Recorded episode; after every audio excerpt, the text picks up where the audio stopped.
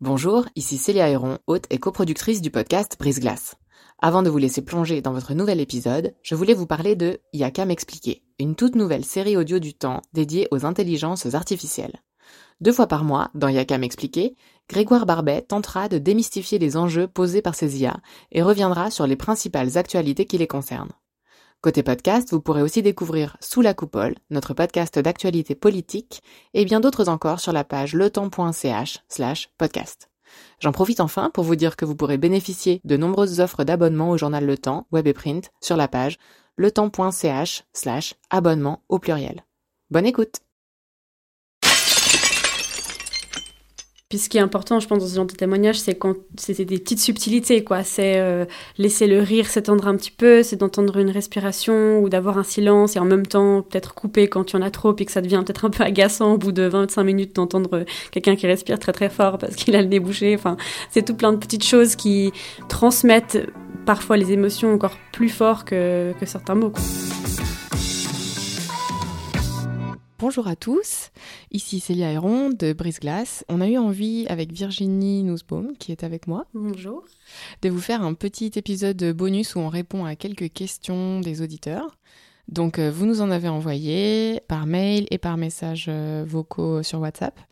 On va répondre à une certaine partie euh, de ces messages et puis on vous remercie en tout cas beaucoup pour cette première saison. Ça a été vraiment une super surprise pour Virginie et moi de voir que ça vous a autant plu.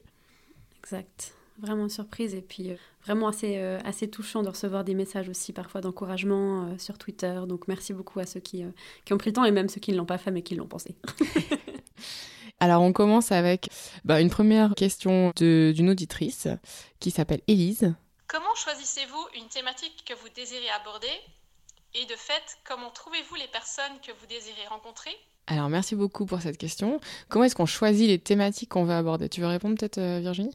Oui, je pense qu'il y a certaines thématiques qu'on avait en tête depuis le début, parce qu'on avait une sorte de brainstorming avec euh, les sujets qui, nous, nous paraissaient des sujets tabous, euh, qui étaient euh, vraiment intéressants d'être défrichés, si je peux dire. Et puis dans ce cas-là, on a décidé de, chercher quelqu'un pour incarner la, la, question, et on a fait appel à différentes choses, soit des associations directement, par exemple autour de l'addiction, autour de différentes problématiques, violences conjugales, enfin voilà, ce genre de choses. Et puis eux nous aident après à trouver euh, une personne qui est d'accord de s'exprimer euh, avec nous. Ou alors c'était depuis le départ aussi des, du bouche à oreille, quoi, avec un ami d'un ami qui connaît quelqu'un qui, et puis après euh, c'est à nous d'essayer de trouver ces profils-là s'ils sont d'accord évidemment de s'exprimer parce qu'on ne force personne à venir euh, nous raconter euh, leur vie.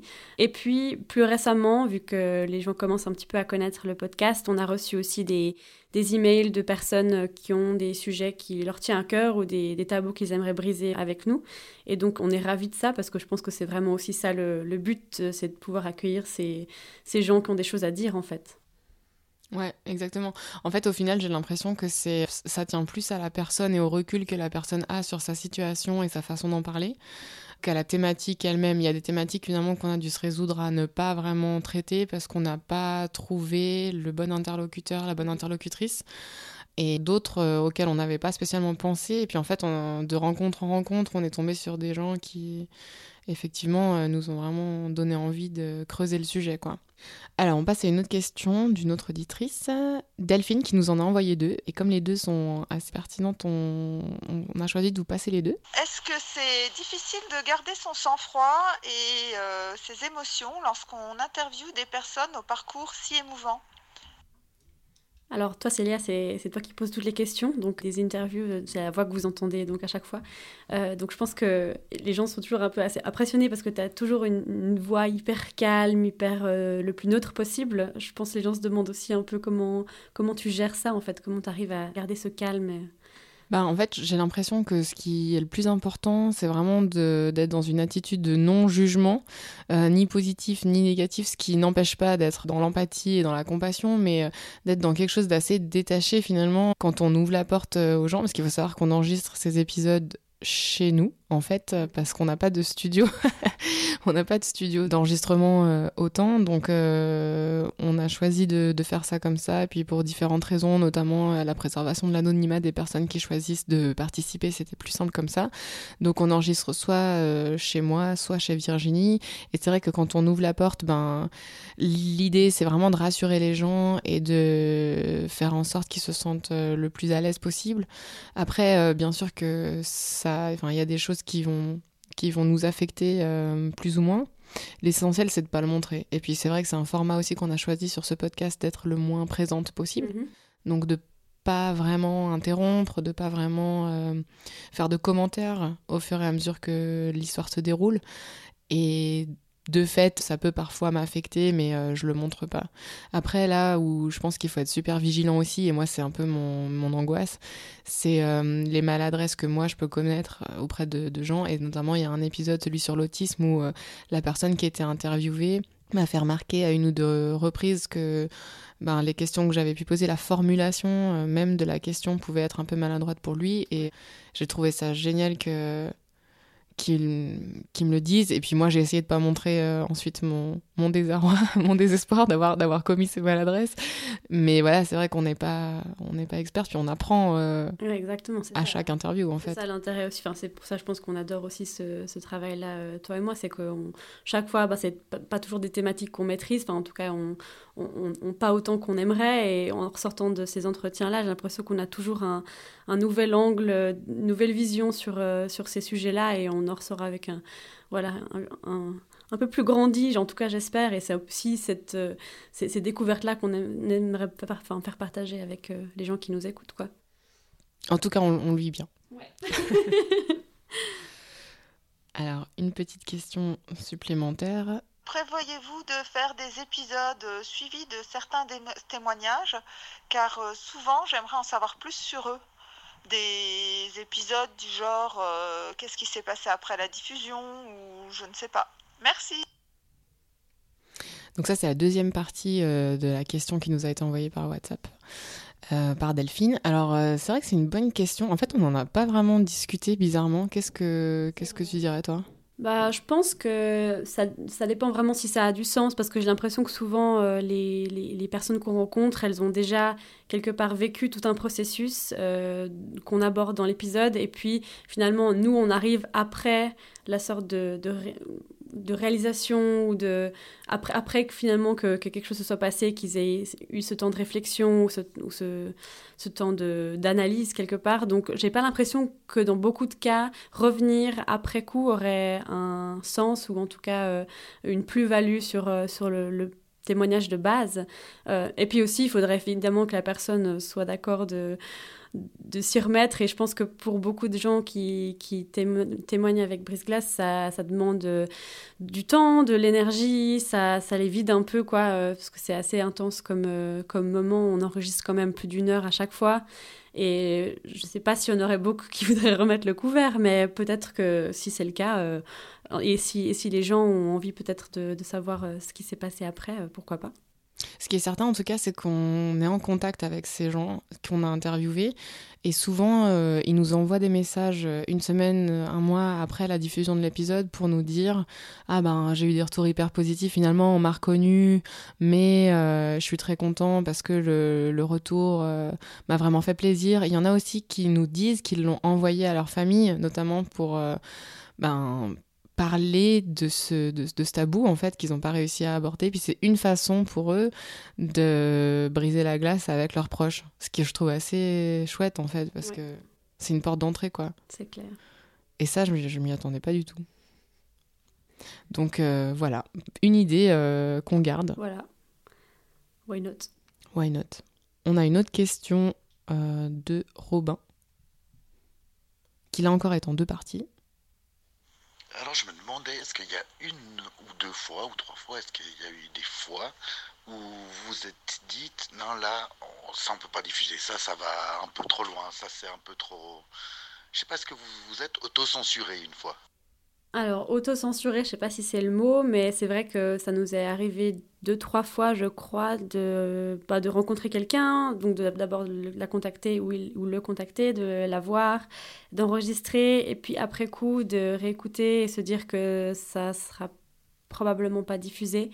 Euh, mais souvent, c'est des questions un peu plus terre à terre, c'est-à-dire euh, en termes de de voix et de manière de s'exprimer. Il y a parfois une, deux fois où c'était vraiment difficile de suivre, soit parce que la personne s'exprimait euh, voilà, de manière difficilement euh, compréhensible pour tous, ou alors que ses, ses, idées étaient totalement éparpillées et finalement, même si on a une grande part de montage, c'est-à-dire qu'on va évidemment couper des silences ou alors euh, réorganiser un peu les pensées euh, en restant au plus proche évidemment de, ce que la personne veut dire. Mais euh, malgré ce montage-là, il y a quand même une ou deux fois où on s'est dit que le message ne passerait pas en tout cas comme la personne l'aurait souhaité et, et, dans ce cas, c'était mieux de ne pas le diffuser, je pense.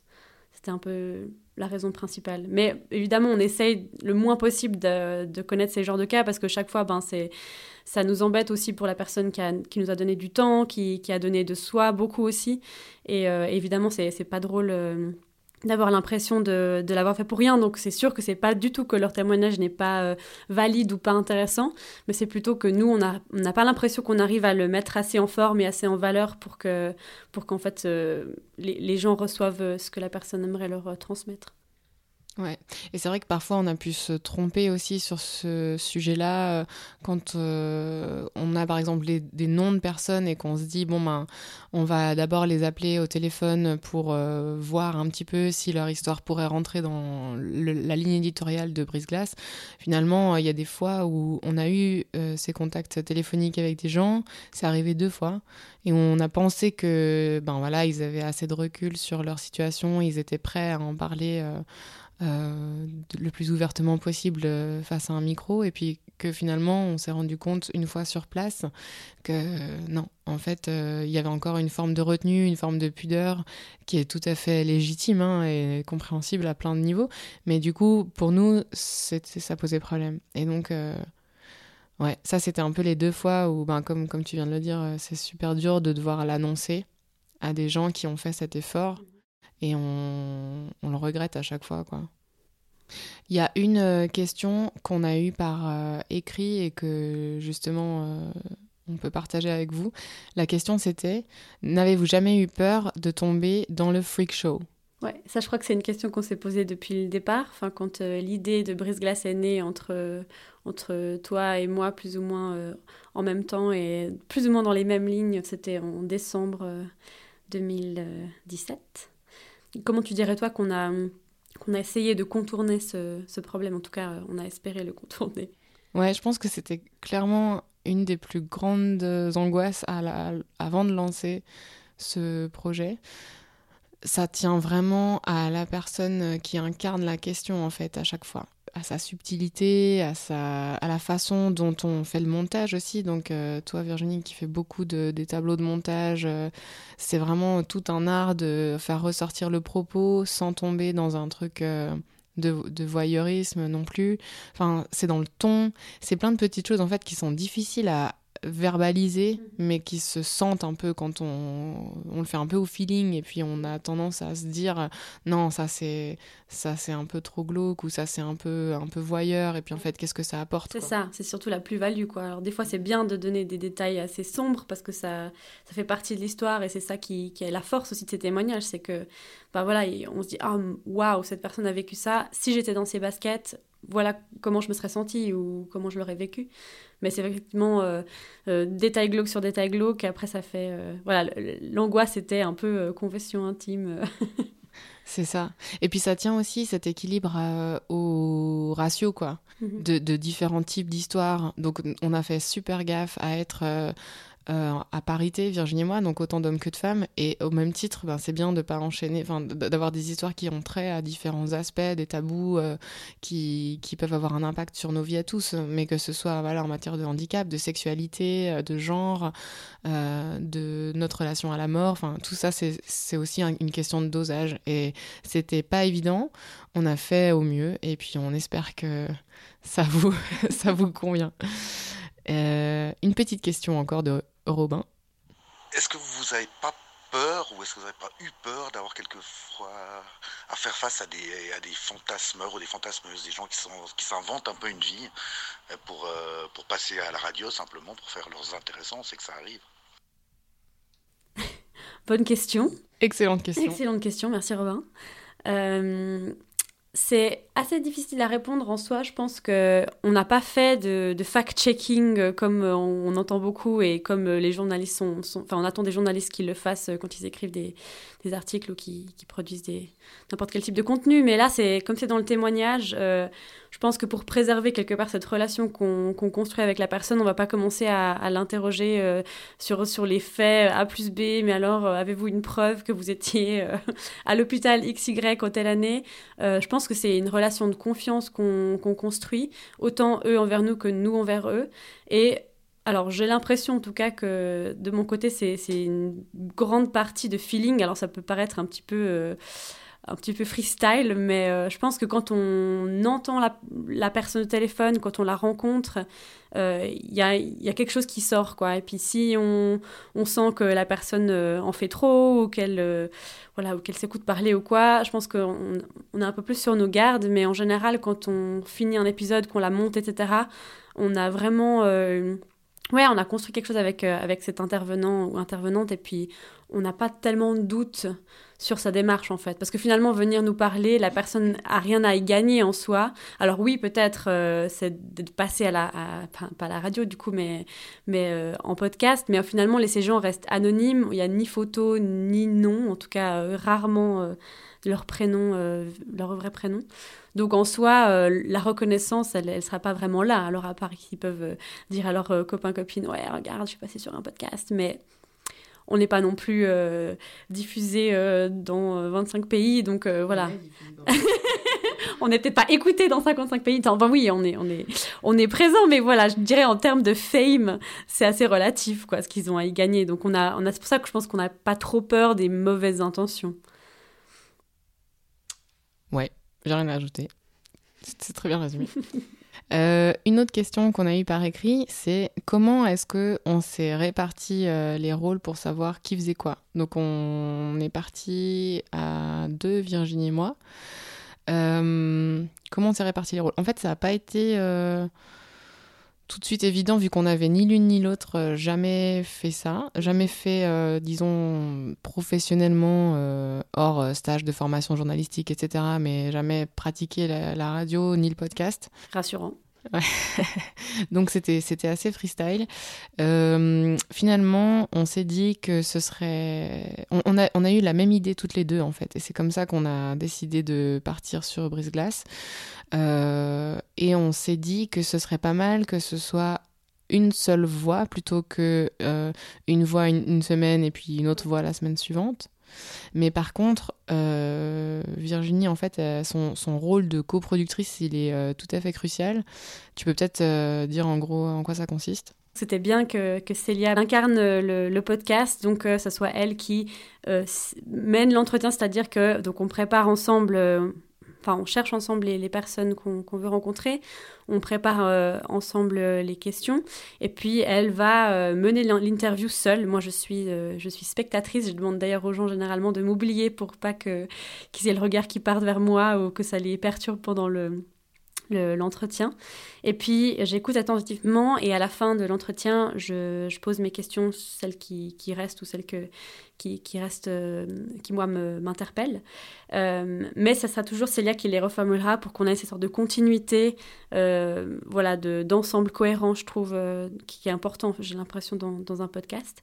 et puis après, le travail qu'on fait toutes les deux, qu'on s'alterne en général, c'est l'écoute de l'enregistrement et puis après le tableau de montage.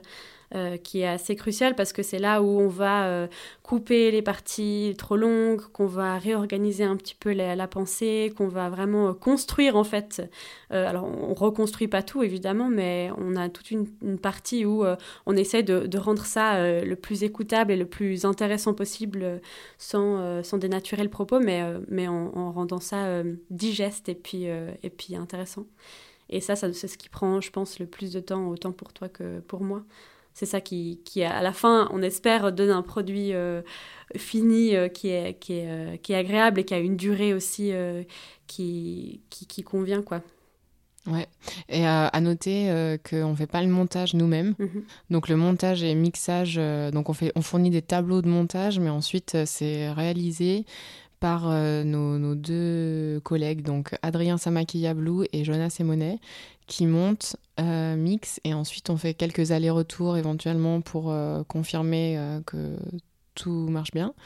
Mais on n'a pas encore réussi à trouver le temps de tout faire nous-mêmes et de nous former surtout parce que c'est vraiment job à part. Et... C'est ça, ouais. Et puis ce qui est important, je pense, dans ce genre de témoignage, c'est quand c'est des petites subtilités, quoi. C'est euh, laisser le rire s'étendre un petit peu, c'est d'entendre une respiration ou d'avoir un silence et en même temps peut-être couper quand y en a trop puis que ça devient peut-être un peu agaçant au bout de 25 minutes d'entendre quelqu'un qui respire très très fort parce qu'il a le nez bouché. Enfin, c'est tout plein de petites choses qui pense qu'on s'en rend pas compte quand on n'a pas l'oreille, euh, peut-être comme, nous, qui n'ont pas l'oreille formée en tout cas euh, à, ce travail-là, mais c'est vraiment des choses qui, euh, qui laissent respirer et en même temps qui, j'ai l'impression, transmettent parfois les émotions encore plus fort que, certains mots. C'est la manière de, s'exprimer et laisser, cette personne s'exprimer comme elle le fait normalement sans, couper trop et sans, voilà, en, lui laissant sa, sa patte. Donc vous vous demandez tous sûrement ce que le temps a en réserve pour euh, l'année prochaine en termes de podcast euh, sur Brise Glace et sur les autres podcasts qu'on a prévu de lancer. Alors, euh, pour la saison 2, tu veux en dire deux mots? Alors oui, saison 2 donc qui arrivera au printemps probablement autour de mars ou avril, euh, et puis qui sera sur le même, euh, le même système, même registre, euh, avec des nouvelles, des nouveaux, nouvelles personnalités qu'on accueillera au micro, des nouvelles thématiques, qui, parce qu'on en a encore plein qui nous semblent importantes d'être d'être abordées, et, et, on espère justement dans ce temps-là, ce laps de temps de pause, pouvoir justement avoir de, nouveaux contacts et, et, enregistrer des, nouvelles, des nouveaux épisodes super chouettes pour arriver en force avec une deuxième saison qui durera aussi sur une dix-quinzaine d'épisodes. Voilà, exactement. Et alors pour le reste, euh, sur les autres podcasts du temps, euh, suivez-nous, c'est tout ce que je peux vous dire en 2019. On a prévu d'en lancer d'autres. Euh, tendez l'oreille. Tendez l'oreille, exactement, sur, sur Twitter. donc moi, je suis Célia Héron, vous pouvez me suivre sur Twitter, Virginie Nussbaum également. Et puis on vous donnera des nouvelles dès qu'on dès qu'on en a à annoncer. Et puis en tout cas, on souhaitait vous remercier tous autant que vous êtes pour euh, votre écoute attentive et tous les retours qu'on a pu avoir. C'était vraiment un super plaisir de découvrir vos mails, vos messages, euh, que ce soit sur Twitter, sur Instagram, euh, sur l'adresse Briseglace ou les nôtres personnels. Et merci, merci à vous. Ouais, merci beaucoup. Et puis on se réjouit de partager cette euh, prochaine saison euh, printanière avec vous et, vous proposer encore plein de, super témoignages. Et si vous en avez encore une fois euh, en tête, même si vous avez des thématiques que vous pensez qu'il serait bien qu'on aborde sans même avoir forcément quelqu'un en tête pour pour l'incarner, mais n'hésitez pas à nous écrire aussi parce que évidemment tous vos, toutes vos remarques et suggestions seront, seront lues et, prises en compte et, on se réjouit de, de vous lire aussi. Tchuss. Merci. Salut.